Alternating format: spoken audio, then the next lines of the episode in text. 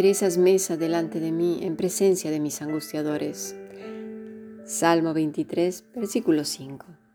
Si quieres formar parte del estudio internacional en el cual lo conformamos 19 naciones, por favor envía un correo electrónico a más que maravilloso yahoo.es o si no a fundación bíblica gmail.com.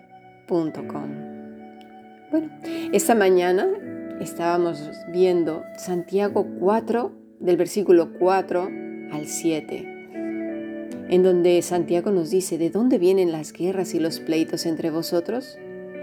¿No es de vuestras pasiones las cuales combaten en vuestros miembros?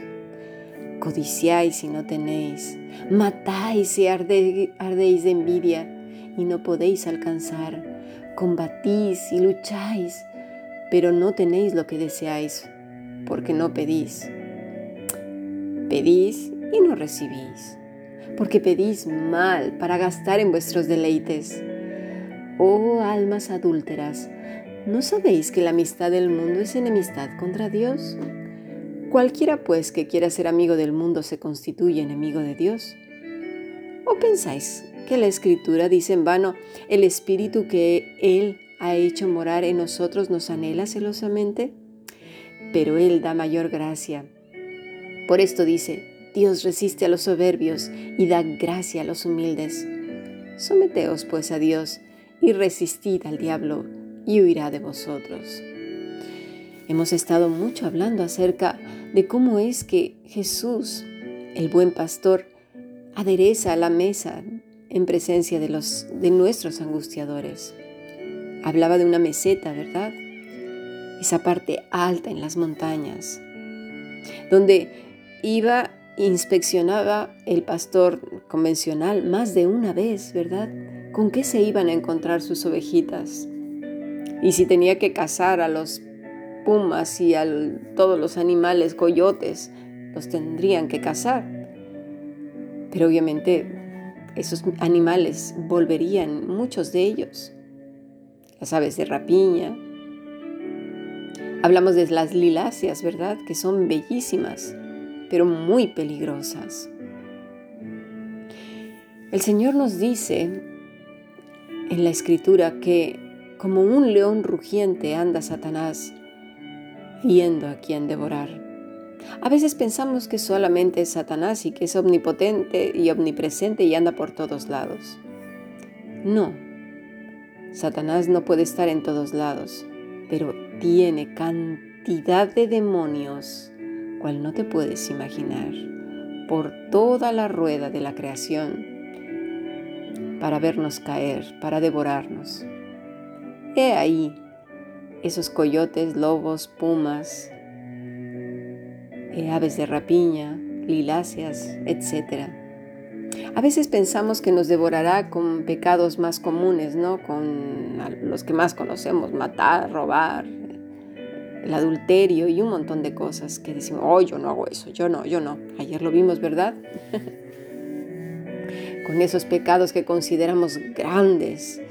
Pero vamos a ver un pasaje que nos dará un poco de luz con lo peligroso que es esas liláceas. Y vamos a ver otro enemigo tremendo que tenemos alrededor nuestro. Dice Cantar de los Cantares 2.15, Cazadnos las zorras, las zorras pequeñas que echan a perder las viñas, porque nuestras viñas están en cierne. Cierne significa floreciendo. Aparecen las flores que luego echan fruto. Es un estado precioso, fragante y con promesa. La iglesia, tú y yo, toda la iglesia de Cristo está en tiempo de crecimiento, de paz, de gracia, de amor. Tenemos la gracia de Cristo, la gracia de Dios en nuestros corazones. Pero las zorras, ¿quiénes son esas zorras? Bueno, son esos pequeños animalitos que se meten en los viñedos y se comen el fruto, echando a perder toda la cosecha porque las zorras grandes, cuando se meten en los viñedos, ciertamente se comen el fruto. Pero las zorras pequeñas, como no alcanzan el fruto, se tienen que levantar y entonces se estiran y al hacerlo rompen toda la rama. Y entonces no solo se pierde el fruto, sino que se pierde también la siembra y toda la cosecha. O sea que cuando las zorras pequeñas entran en el, viñedo, destruyen totalmente todo lo que antes se había sembrado y hay que resembrar, hay que restaurar el viñedo completo. Estos astutos animalitos, por ser zorras pequeñas, se meten por, de verdad, ¿eh? por un, agujeros tan pequeñitos que nadie pensaría que por ahí cabe una zorra.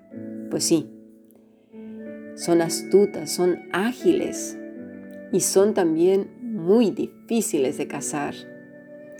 Pero los daños que causan estas pequeñas zorritas son enormes.